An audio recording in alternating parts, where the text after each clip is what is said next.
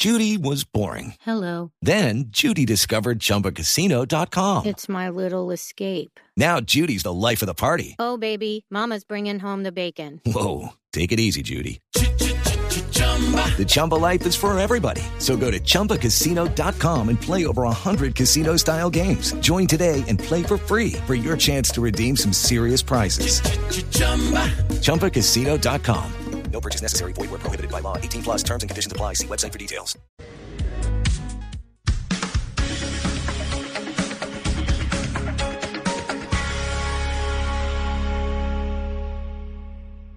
Una señal que se enlaza. Regiones conectadas a través de un dial. A partir de este momento, Oscar Montes, Ana Cristina Restrepo, Hugo Mario Palomar, Valeria Santos, Gonzalo Lázari, Rodrigo Pombo y Camila Zuluaga analizan y debaten el tema del día. El tema del día. Colombia está al aire. Son las 12 del día, 17 minutos. A ustedes gracias por seguir conectados aquí con nosotros en Blue Radio, en Mañanas Blue. Ahora vamos a hablar, después de las noticias del mediodía, de cómo va a ser el plan de vacunación en Colombia. Ayer hubo todo este despliegue, cubrimiento impresionante de los medios de comunicación de la llegada de las vacunas, las 50 mil eh, dosis que llegaron a nuestro país. Y entonces ya está dirigiéndose hacia Montería y hacia Cincelejo, este primer lote, porque allá se van a poner las primeras vacunas. Pero ¿cómo va a ser el plan de vacunación? Eso nos lo vienen explicando desde ayer en la tarde en su programa Prevención y Acción el presidente Iván Duque y el ministro de Salud. Pero hemos querido invitar hoy para que nos cuenten más detalles, para que nos respondan más inquietudes que tienen los oyentes y muchos colombianos al doctor Carlos Álvarez, que es epidemiólogo y asesor del gobierno colombiano ante la Organización Mundial de la Salud, y el doctor Álvarez, que lo hemos visto muchas veces en ese programa del presidente Duque en la tarde de Prevención y Acción. Doctor Álvarez, bienvenido, gracias por estar con nosotros. Buenos días, buenas tardes. Eh, eh, un saludo a todos y, y, bueno, un placer estar aquí con ustedes nuevamente. Qué placer tenerlo nuevamente con nosotros y también nos acompaña la doctora Claudia Vaca, que es farmacoepidemióloga, profesora de la Universidad Nacional y directora del Centro de Pensamiento de Medicamentos, Información y Poder. Doctora Vaca, gracias por acompañarnos aquí en Mañanas Blue cuando vamos pues a tratar de explicar un poco cómo va a ser todo el plan de vacunación, cómo, cómo se define quién se vacuna primero, etcétera, etcétera. Gracias por estar aquí en Mañanas Blue. Un gusto, Camila, estar con ustedes hoy. Y a propósito de quién se vacuna primero, ayer anunció el eh, presidente Duque y el ministro de Salud que la primera vacuna se va a poner en Cincelejo, en Sucre. Escuchábamos ahora cómo nos contaban que la alcaldesa Claudia López, a través de un trino, pues expresó su molestia y dijo, muy bien, que envíen las vacunas a otras regiones, pero no se entiende por qué se toma la decisión de poner la vacuna primero en eh, Cincelejo, primero en Montería, cuando aquí en Bogotá estamos listos y no hay que hacer esa, ese transporte. Acá hay un aspecto político que está jugando en, eh, en las decisiones. Y por eso, antes de irnos con, eh, con las primeras preguntas para el doctor Álvarez y para la doctora Vaca, usted, Sebastián Nora, habló con el alcalde de Cincelejo. ¿Y qué le dijo el alcalde? De, de Montería. El alcalde de Montería. Sí. Eh, recordemos, Camila, que para Córdoba hay aproximadamente 1.300 dosis. Él estaba en Bogotá y está en este momento volando hacia Córdoba. Llega más o menos en una hora. Estaba, habló esta mañana con el presidente Iván Duque y lo que me cuenta es que mañana arrancan a vacunar. Eh, en Montería a las tres y media de la tarde el presidente va a estar. Y en, esto que usted comente, que también la, la, alcaldesa comenta, yo recuerdo que hace cinco meses, porque también hablé con el alcalde, Duque felicitó bastante por su gestión eh, al alcalde en Prevención Acción. O sea que desde hace cinco meses ya se tenía previsto que iba a ser en esta región del país donde se iba a iniciar el proceso de vacunación. No sé, pero el presidente ha resaltado la labor del alcalde y supongo por lo que medio he visto que hay, hay sintonía entre ellos dos. Y yo ahí entonces quiero preguntarle, doctor Álvarez, usted como epidemiólogo, como asesor, además del gobierno colombiano ante la Organización Mundial de la Salud, si empezar en Montería y empezar en Cincelejo la vacunación contra el COVID-19 tiene una razón científica y epidemiológica de ser o simplemente pues es una decisión política que puede tomar cualquier gobierno a la hora de decidir a quién vacuna primero. Doctor Álvarez. Doctor Álvarez. Estoy en la línea, ¿me escuchan? Ahí ya, es que no le habían abierto el micrófono. No se me duerman allá en, en, en el máster, por favor. Doctor Álvarez, ¿Me escucha? ¿Me escuchó la pregunta? Sí, completamente. Sí, sí, sí. Lo escucho. Sí, yo creo que es una decisión eh, más eh, simbólica sea una decisión eh, epidemiológica. Me parece importante tener en cuenta que eh, este, este plan de vacunación es un plan de vacunación nacional y parte de, del éxito y el asentamiento es poder colocar las vacunas en las diferentes regiones del país. Está en la capacidad de hacerlo. Me parece que un mensaje simbólico es que también las ciudades intermedias pues tienen acceso a estas vacunas que inicialmente se planteaban que solamente iban a ser eh, posible en las ciudades grandes por la que iban necesidad la ultracongelación, pero me parece que es posible hacerlo en diferentes escenarios, pero creo que es una decisión desde el gobierno más simbólica que pues, epidemiológica como tal. Pero es importante aclarar eso, doctor Álvarez. El hecho de iniciar la vacunación en eh, Córdoba y en Sucre, en esos dos departamentos, no tiene nada que ver con una decisión científica epidemiológica de que allá hay que empezar. Es simplemente un simbolismo que tiene todo el derecho el gobierno nacional de aplicar, o sea, una decisión política. Yo creo que no, no hay una, una para empezar la vacunación en Colombia podría empezar en cualquier parte del territorio colombiano, una vez dadas las características de la logística, de poderlo hacer de una manera eh, pues correcta, ¿no? que es justamente lo que tiene que garantizar los diferentes eh, eh, alcaldes o, gobernaciones en cada uno de esos territorios, con acompañamiento obviamente del gobierno, pues que se pueda hacer de forma técnica y correcta. Una vez se, se asegure que se puede hacer de forma técnica y correcta, pues cualquier parte del país podría estar disponible para colocar la primera vacuna. Ah, es muy importante esa aclaración. Doctora Claudia Vaca, ahora yo le pregunto a usted como farmacoepidemióloga y profesora de la Universidad eh, Nacional. Ayer vimos que llegaron las 50 mil vacunas, estamos todos muy contentos. También tenemos anuncios de que van a llegar otras 195 mil.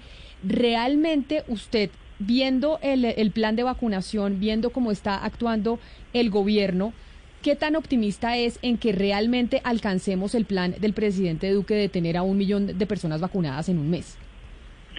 Pues es parte de la de los supuestos que ha establecido el gobierno nacional y, yo creo que todos los ciudadanos, no importa eh, en dónde trabajen ni qué tareas realicen, queremos que se cumplan esas metas. Sin embargo, tienen que pasar varias cosas, tienen eh, que suceder varias cosas a la vez y muchas de ellas no dependen solo del gobierno nacional.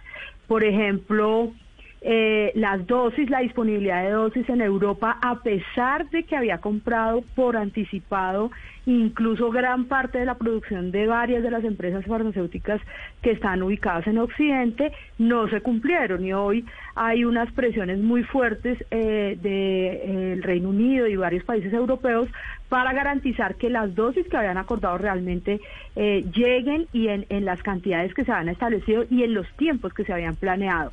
Colombia no creo que sea la excepción.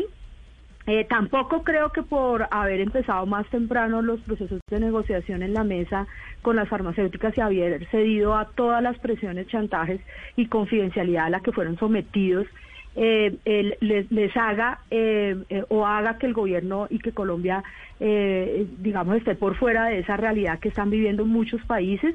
Canadá incluso compró eh, un volumen tan alto de dosis que, que, alcanzaría para vacunar cinco veces a su población y sin embargo en varias eh, eh, comunicaciones el ministro de, Salud de Canadá anunció que no le estaban cumpliendo los acuerdos que habían establecido, así que la primera condición que es que las dosis realmente lleguen de acuerdo a lo planeado, posiblemente no dependa solo del gobierno.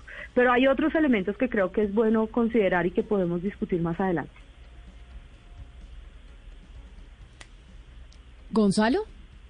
Ah, no, Camila, no, está bien, no.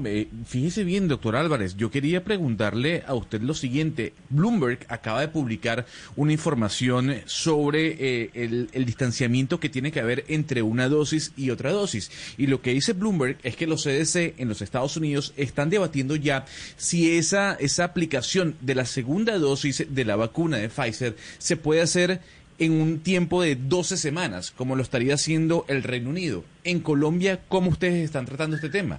¿Cuánto es el tiempo entre una dosis y otra dosis? Sí, eh, en este momento la primera indicación de las vacunas es seguir de acuerdo a lo que dice el fabricante y lo que aprobaron las agencias sanitarias, que es basado en los estudios de investigación que dieron lugar a su aprobación, valga un poco la redundancia. Es decir, el ensayo clínico que se hizo en el caso de la vacuna de Pfizer BioNTech fue un estudio en el cual se hizo una separación entre las dosis, entre las dos dosis de 21 días. Eh, y así sucesivamente puede que para otra vacuna haya sido 28 días o 14 días, o incluso la vacuna ya antes una sola dosis. Eh, esa, esa es la primera indicación de hacer la recomendación de, de vacuna.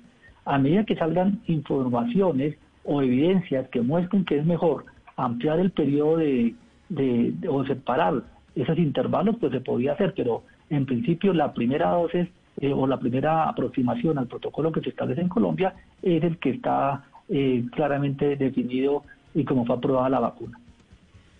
Hay una conversación que se está teniendo ahora eh, muy frecuente y es sobre los viales, sobre el aprovechamiento de los viales. Y yo le quería preguntar a la doctora Vaca eh, si aquí se, cómo se ha comentado, cómo se ha eh, manejado el asunto de los viales, de cuántas, de cómo se va a aprovechar cada uno y si los vacunadores están preparados para, para hacer ese aprovechamiento como se ha hecho, por ejemplo, en España o en otros países donde se saca entre 5 y 7 dosis por cada vial.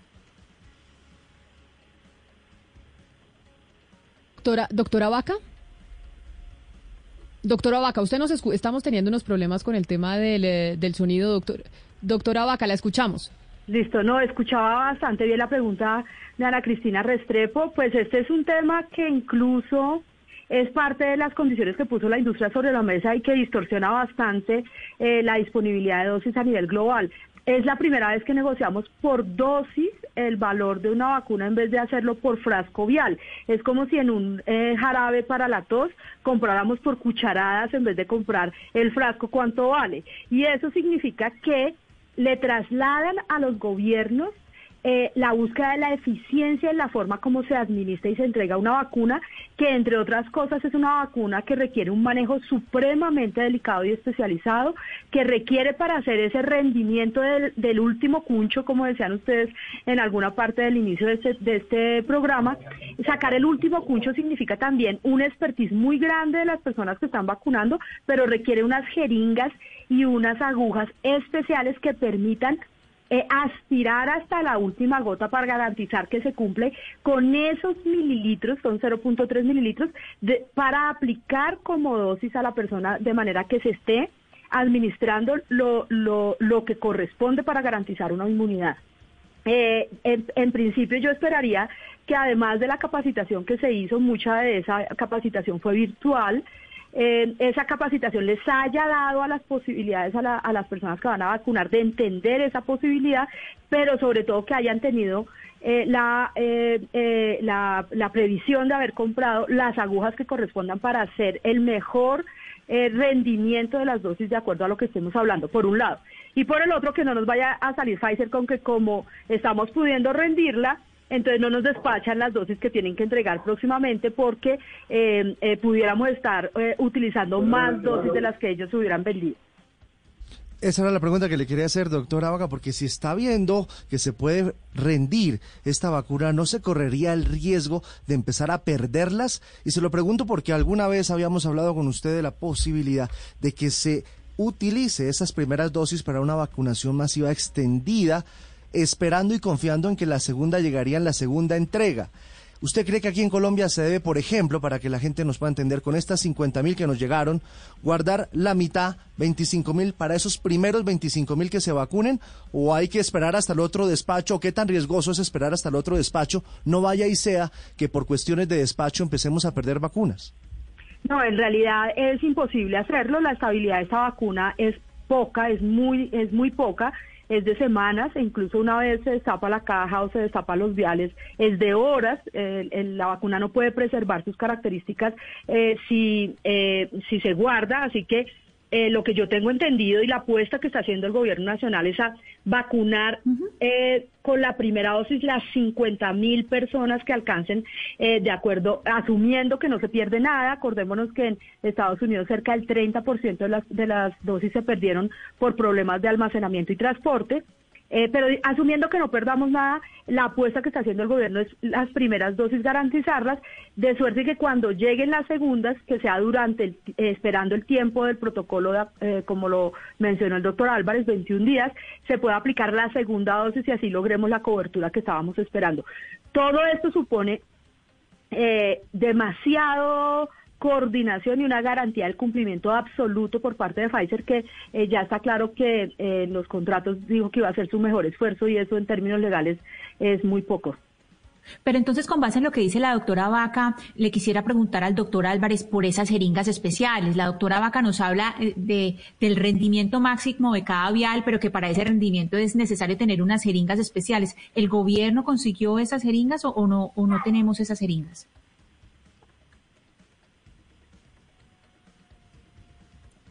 Doctor Álvarez. Doctor Álvarez, ¿me escucha? Doctor Álvarez, ahí nos escucha. Sí, perfectamente, que fue que apagué el micrófono. Ah, ok, ahora, ahora lo escuchamos. Sí, eh, estaba comentando que las que ya están ya están jeringas, eh, las jeringas compradas, eh, y tiene, tiene destrucción de jeringas para las en Colombia y donde tengo entendido son unas jeringas que tienen la capacidad para poder tener ese aprovechamiento de esa dosis que se tiene para la vacuna de Pfizer. Tener en cuenta que no solamente es la vacuna de Pfizer y que no se puede comprar jeringa solo para la vacuna de Pfizer, sino también se tiene que comprar para las demás vacunas que tienen otras condiciones y otras eh, especificaciones diferentes.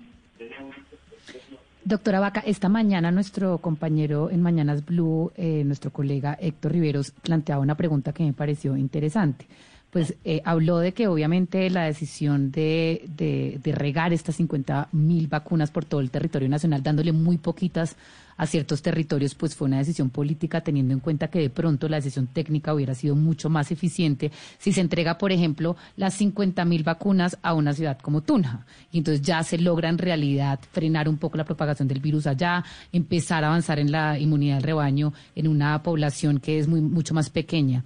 ¿A usted le parece que esta aproximación de concentrar las 50 mil vacunas en un solo lugar hubiera sido la adecuada? Pues la verdad es que lo que debería determinar la distribución debería ser exclusiva y únicamente las razones de salud pública, las razones epidemiológicas. No habría ninguna otra razón para esa distribución.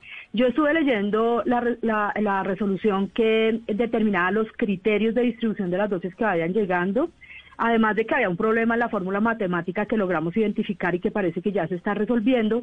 En realidad parecería que esos criterios son los que dominarían la entrega a nivel nacional, es decir, que se reconozca cuál es la población afectada, eh, cuánta, en alguna medida, cómo es la seroprevalencia, es decir, cómo se ha comportado el contagio en una región determinada y cuál es la población de base que existe en esa región eh, para cada una de las fases de las cuales estamos hablando. Eh, sin embargo, doctora Vaca, pero ¿cómo así que hubo un problema en la ecuación? Porque lo que escuchamos ayer, eh, pues al presidente y al ministro decir es que todo este criterio de selección y este plan se había hecho en base a esa ecuación que usted nos está contando que, que tiene un problema. Era un error matemático que parece que fue eh, de los epidemiólogos que trasladaron la fórmula a la resolución. Parece que fue un error menor en el sentido de que fue eh, por descuido eh, habían invertido eh, en, la ecuación eh, la, la, el lugar donde iba la total la totalidad de la población de una región versus la totalidad de las personas que pudieran estar contagiadas para esa asignación. Parece que lo están arreglando, es un problema matemático menor, pero lo que yo quisiera llamar la atención es de que por un lado, pues pasan estas cosas por los afanes, seguramente por la angustia y por tanto trabajo que han tenido las personas que están al frente de eso, que además se entiende por la presión que hay, pero creo que no habría ninguna razón y tal vez este es el, el primer llamado que tendríamos que hacer quienes hacemos veeduría estos temas desde la academia, es que no podía utilizarse ningún otro criterio, aún incluso si se trata de asuntos simbólicos.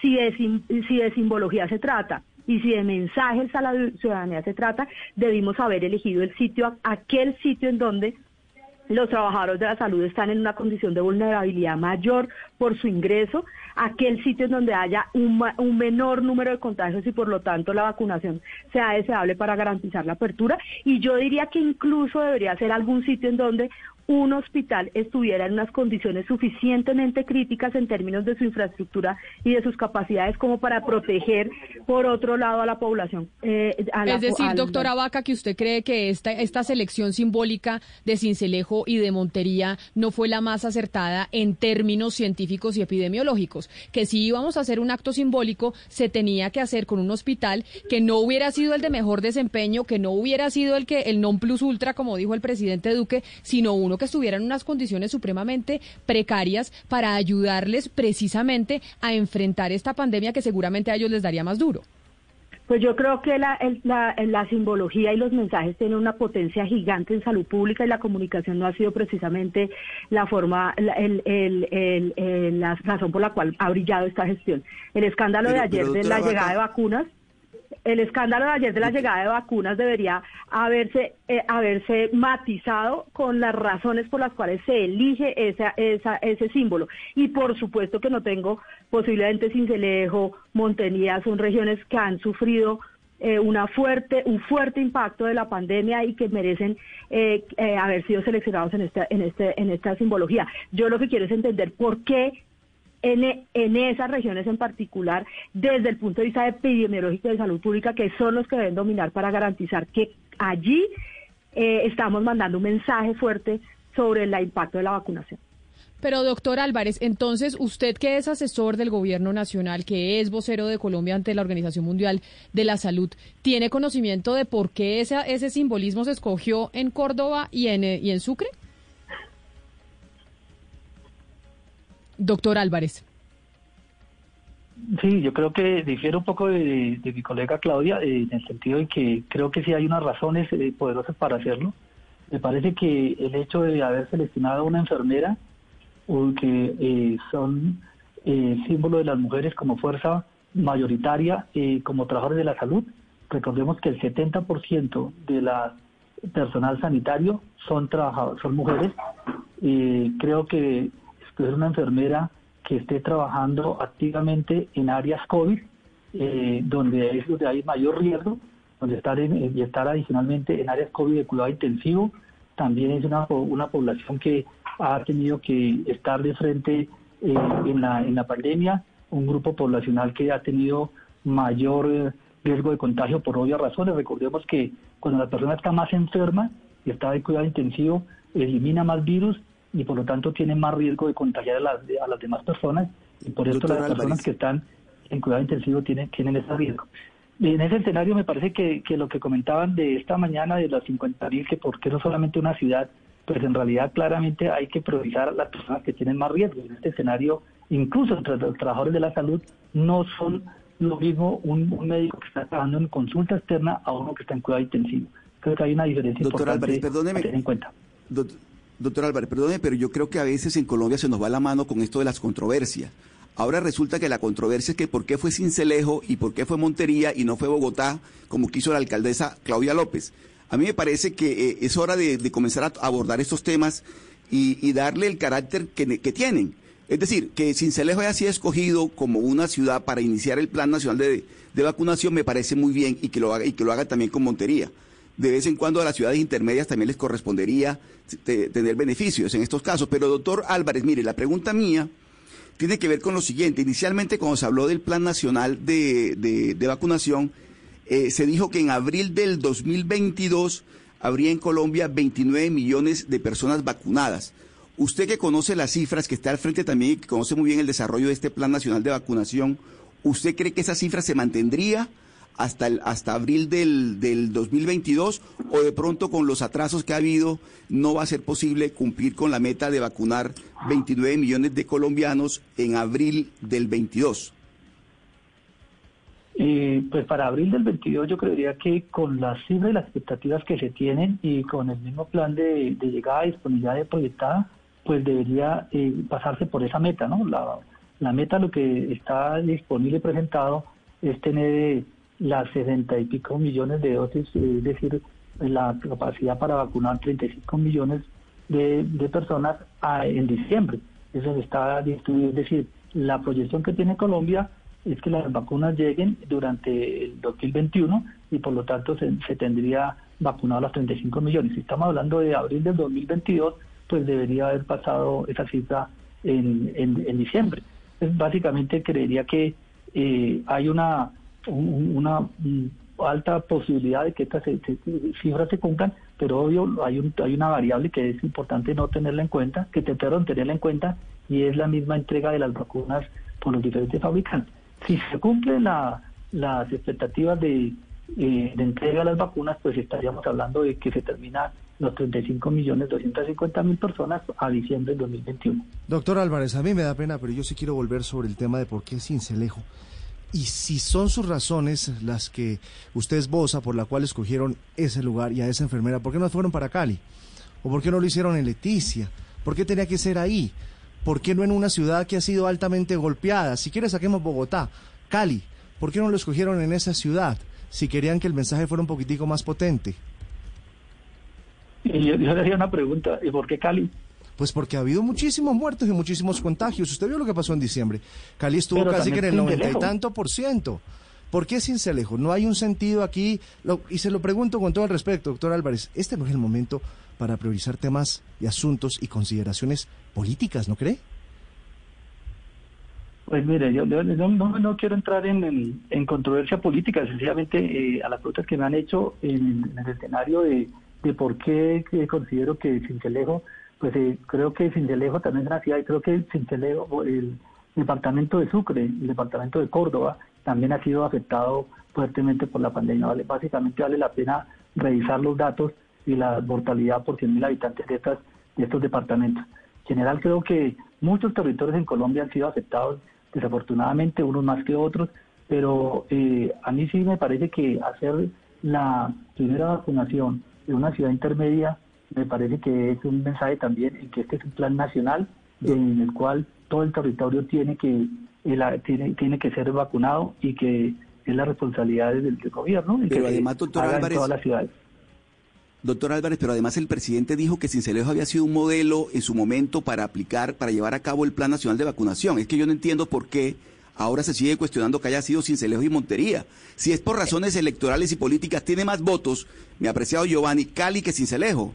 No, pero le da, pero le da más que votos Montería. Córdoba, no, le da a mí me parece que perdón Camila, al, al perdón Camila, pero pero. Camila, pero perdón, es que yo creo que la controversia, o sea, en este momento generar una controversia nacional que por qué se escogió Cincelejo y Montería y no se escogió Cali o no se escogió Medellín o no se escogió Bogotá, por favor, estuvimos esperando las vacunas, llegaron las vacunas y ahora resulta que la, la controversia es que por qué fue Cincelejo y Montería y no fue Bogotá o fue Cali o fue Medellín o fue Manizales.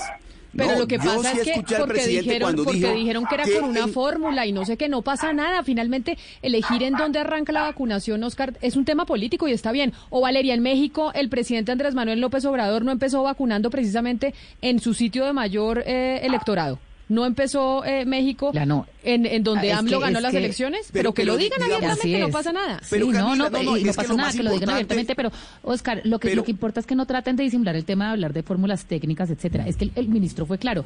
Pero mire- escogimos eh, Montería, un segundo, Oscar, escogimos Montería porque hemos trabajado muy bien alineados el gobierno nacional con el gobierno local. Es decir, se lo dimos a nuestros amigos, a los que Bueno, trabajan bien con nosotros, no, no sé a los si a que los trabajan amigos. mal con nosotros, Valeria, es como que Santa sé si a Marta. los un segundo, Oscar, usted necesita, o sea, un segundo. Y a los que trabajan mal con nosotros, como Santa Marta, los pusimos de últimas, tanto que les tocó rectificar y subirlos en, en, en el escalón, digamos, y pasarlos ya a la tercera etapa, pero los iban a dejar de últimas. Una ciudad como Santa Marta, usted explíqueme si eso no tiene nada que ver con política. Pero Valeria, mire, aquí lo más importante no es dónde comienza el plan nacional de vacunación, sino cómo va a terminar el plan nacional de vacunación. Si vamos a discutir cómo comenzó en Cincelejo y en Montería y no en Bogotá, y no cómo va a terminar el plan nacional de vacunación, porque la doctora Vaca nos decía que está, Canadá compró no sé cuántos millones de vacunas y no ha podido poner las primeras. Entonces, aquí el problema no es cómo comienza el plan de, vacunación, ni dónde comienza, sino si al final vamos a, vamos a poder estar Claro, vacunados pero todos. también- pero que también yo sí es- creo que esa es la pregunta está- más importante que hay que responder. Pero también está bien cuestionar y preguntarse como ciudadanos, oiga, ¿cuál es el criterio para tomar las decisiones? Y ahí, doctora Vaca, usted nos está explicando un tema de una fórmula, porque el ministro se explicó esta mañana que se había tomado la decisión también, pues utilizando una fórmula matemática epidemiológica, como nosotros no somos expertos, pues no sabemos, para definir cómo se da el plan de vacunación. Y usted nos está hablando de esa fórmula. ¿Esa fórmula qué es? Eh, bueno, yo primero quisiera decir que las polémicas políticas son inevitables, pero en realidad lo importante eh, creo yo que es me- me- el mensaje claro de cómo empieza, cómo sigue y cómo termina el plan de vacunación y que sean claros los criterios a través de los cuales se explica dónde empieza, dónde sigue y dónde termina. Es, es lo único que creo que a la ciudadanía y a la academia le interesa para que eso sea transparente y no esté determinado por criterios distintos a eso. Y creo que em, eh, es claro, eh, particularmente en esta, en este, en este asunto del, de la elección en donde arrancó, pareciera ser que no obedece a unos asuntos que pudieran eh, explicarse claramente en términos de, de, esas variables epidemiológicas. Y voy ir un poco al tema de la fórmula, no, no creo que tengamos que aburrir a los oyentes sobre eh, la cosa matemática, es un asunto incluso casi que intuitivo, aritmética básica, el número de vacunas a entregar eh, por grupo poblacional eh, eh, se aplicará en términos de cuántas vacunas hay disponibles.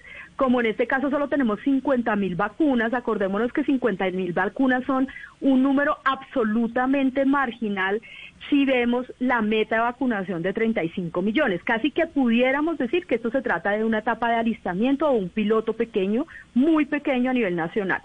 Eh, eh, se mira la población registrada en la base de datos maestra del departamento del distrito, en este caso la población registrada, como vamos a empezar con los trabajadores de la salud y vamos a empezar con los mayores de 80 años, lo que se mira es que en cada departamento se haya registrado una cantidad de trabajadores de la salud que corresponden a la primera línea y sobre esa base poblacional se eh, toma eh, el dato y después se, se revisa eh, la relación entre esa población y el, el total nacional. Entonces, si yo tengo eh, eh, un total de 100 enfermeras a nivel nacional, para poner un ejemplo, pero en, Montería hay 10 enfermeras a nivel nacional, entonces yo divido 10 sobre 100 y multiplico por la cantidad de dosis que, le que hay disponibles. Y eso me va a dar una fracción que me permite saber cuántas vacunas en total voy a entregar en cada en cada lugar a nivel en, en, el, territorio nacional. Eh, eso se hizo, el mapa de la, de la distribución eh, se publicó hoy, eh, incluso esa suma no daba, faltaban un, un, poco más de 150 dosis, no, no sumaba el total de las dosis de las 50 mil. Esperemos que esas 10 no, están, no estén embolatadas o que se haya hecho un cálculo asumiendo unas pérdidas anticipadas, eh, eh, que es bueno hacer, digamos, eh, tener en cuenta esos imprevistos y que no vaya a ser que vayan repartiendo dosis por ahí por otras razones, como pasó en, en Perú y en otros lugares.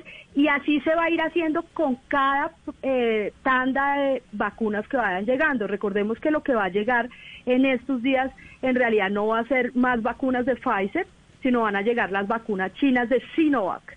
Entonces, esa distribución también va a tener otros criterios territoriales de, de, distribución con esta misma fórmula que les estoy diciendo. ¿Cuál es la base poblacional nacional? ¿Cuál es la base poblacional del territorio? Y se multiplica por la cantidad de dosis. Si llegan menos dosis, pues se reparte poquito. Eso como cuando la mamá reparte el pan entre todos los hijos. Y si llegan muchas dosis, pues eso va, va a ser más fácil. Recordemos que de acuerdo al plan que estableció el gobierno nacional, el mayor número de dosis va a llegar entre julio y agosto. Ahí sí podemos hablar de una vacunación masiva. Y este alistamiento inicial tal vez puede ser una manera de entender en dónde están los problemas. Varios, varios analistas y nosotros en, los análisis que hemos hecho desde la Universidad Nacional consideramos que hay unos puntos críticos que deberían eh, vigilarse porque creemos que eh, el gobierno nacional es, eh, peca de optimista, es su tarea, y, la, y los veedores nos toca hacer la tarea de estar muy pendientes avisándole, ojo con los puntos críticos porque de pronto no se le pueden cumplir sus metas. Claro, doctora Vaca, permítanme preguntarle al doctor Álvarez eh, de una situación que se está presentando en Europa y que seguramente se va a presentar en Colombia. Colombia precisamente firmó un acuerdo con AstraZeneca. Más de 12 países en Europa han dicho, nosotros no le vamos a administrar la vacuna y las dosis de AstraZeneca a personas mayores de 65 años, a diferencia y en contraposición de lo que dijo la Agencia Médica Europea, diciendo, sí, se le puede administrar a todos los mayores de 65 años. Y lo que dicen estos países es, no hay las suficientes pruebas que demuestren que esta vacuna no puede ser contraproducente contra este grupo poblacional. En Colombia, ¿qué se va a hacer cuando lleguen la vacuna o las dosis de AstraZeneca? ¿Se le va a administrar a la gente o a los adultos mayores de 65 años? Sí, la, la recomendación, como decía antes, eh, de la entrega de las vacunas va a ser basada en la misma recomendación de las agencias sanitarias. En el caso de la vacuna de AstraZeneca también tiene la recomendación de la Organización Mundial de la Salud en que también está eh, colocando para las personas mayores de 65 años. Yo creo que acá hay aquí una, una aclaración. No es que no haya evidencia, lo que pasa es que los primeros datos que mostró mostró una eficacia menor en personas menores de 60, mayores de 65 años. Sin embargo, esa eficacia es sobre todo la posibilidad de presentar COVID. Sin embargo, cuando miramos específicamente en qué tanto previene para los casos graves de COVID, es decir, los que van a cuidado intensivo, las personas que fallecen de COVID, pues no hay, no, es una, no hay diferencia entre esos grupos de edad, sino que es una, es una eficacia alta. Entonces, eh, claro, doctor Álvarez, pero, pero ahí, ahí, yo, lo, yo lo quiero interrumpir porque usted dice lo siguiente, nosotros nos estamos basando en lo que dicen las entidades sanitarias y si bien es cierto hay que seguir las recomendaciones de la FDA o de la Agencia Médica Europea, también uno tiene que mirar que las agencias sanitarias de España, Italia, Dinamarca, Noruega han dicho lamentablemente esta vacuna no tiene la suficiente prueba para administrársela a este grupo poblacional. ¿No cree usted que también hay que mirar lo que están haciendo en Europa y por qué tomaron esa decisión? Sí, y, realmente eh, la, decisión de, estos países es, eh, es como lo, planteaba, más que porque no haya evidencia, es más eh, por los datos que se muestran que tiene una eficacia un poco menor de en, ese grupo de edad y porque consideran que los grupos de que están representados en estos mayores de 65 años podrían ser no suficientes. Sin embargo, creo que eh, también hay que tener en cuenta las condiciones de cada país y las vacunas que se tienen en cada país y la, la misma distribución que se tienen de estas vacunas. Eh, dicho esto, eh, también la recomendación que hace el Organismo Mundial de la Salud, en, que acaba de sacarla en esta semana la aprobación, incluir, inclusive ayer o antier, de incluir esta vacuna y darle la, la aprobación para ser introducida por el mecanismo COVAX, está claro que es una vacuna que se recomienda en los diferentes grupos de edad. Doctora Vaca, uno de los desafíos que ha planteado el ministro de Salud alrededor del proceso de vacunación en Colombia pues es el asunto de la disponibilidad de las vacunas por parte de las farmacéuticas. Usted ha sido una crítica en eh, pedirle al gobierno nacional que genere alguna clase de estrategia, por lo menos regional, para solicitar que se puedan llegar a levantar patentes o se haga, digamos, un pedido eh, sincronizado, solidario por la región para que haya disponibilidad de vacunas. ¿Usted le parece que el gobierno nacional se ha quedado corto en de pronto liderar o incluso eh, alinearse a algunas de las iniciativas que ya están en curso para solicitar que esta disponibilidad de vacunas se haga de una manera más solidaria?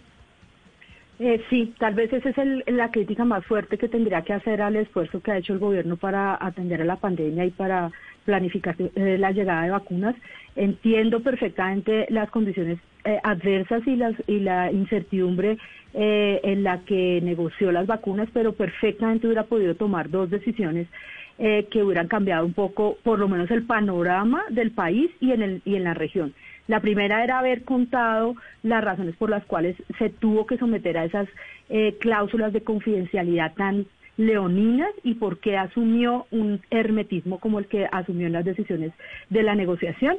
Eh, lo hubiera podido decir incluso de manera sencilla y clara a la ciudadanía, estoy siendo presionado y esas son las condiciones que me están poniendo las farmacéuticas y eso hubiera ayudado a crear una opinión pública eh, que le permitiera equilibrar un poco las condiciones en las que estaba haciendo esa negociación en la mesa, hacerlo a puerta cerrada eh, sin haber comentado las presiones que estaba recibiendo en alguna medida hace parte del, del, del juego de las farmacéuticas y, y, el, y el ministro de Salud no es una persona que no haya sido sometida a, esos, a esas presiones. Cuando fue viceministro de Salud de Alejandro Gaviria sabía y entendió que podía cambiar esa dinámica y decidió no hacerlo. Eh, y la segunda tiene que ver con lo que acabó de decir Valeria y es que eh, eh, establecer una estrategia coordinada y solidaria no es un asunto solamente geopolítico o solamente un asunto que tenga que ver con eh, la, posibilidad de presionar precios más bajos o mejores eh, condiciones en la distribución. Tiene que ver con un asunto epidemiológico y virológico.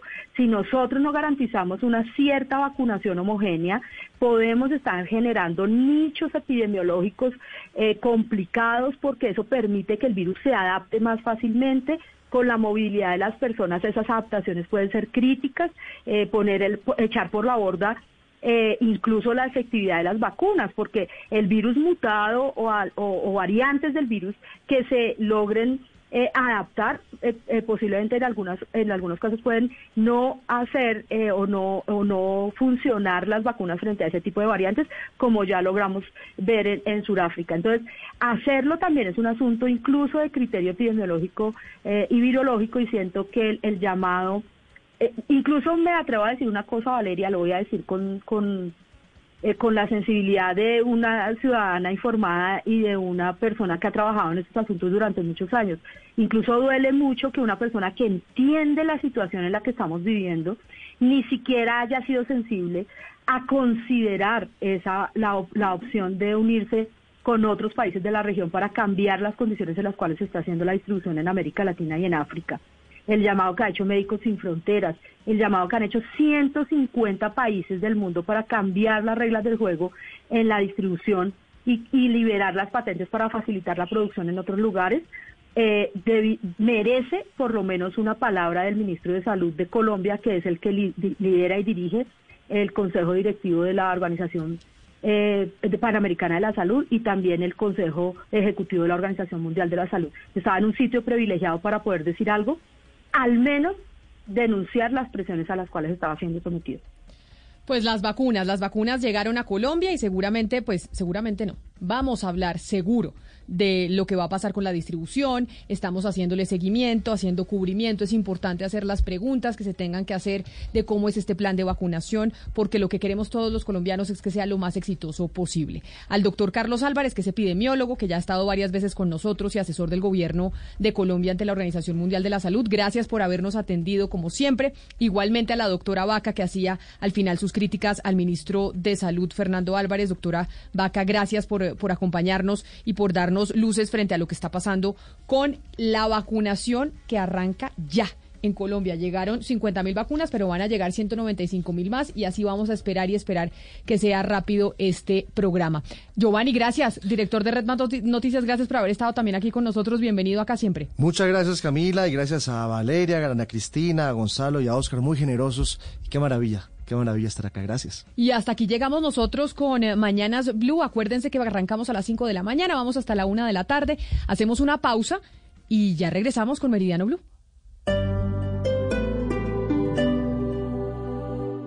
Hey guys, it is Ryan. I'm not sure if you know this about me, but I'm a bit of a fun fanatic when I can. I like to work, but I like fun too. It's a thing. And now the truth is out there. I can tell you about my favorite place to have fun. Chumba Casino. They have hundreds of social casino style games to choose from with new games released each week. You can play for free anytime, anywhere and each day brings a new chance to collect daily bonuses. So join me in the fun. Sign up now at ChumbaCasino.com. No purchase necessary. BGW. Void were prohibited by law. See terms and conditions. 18 plus.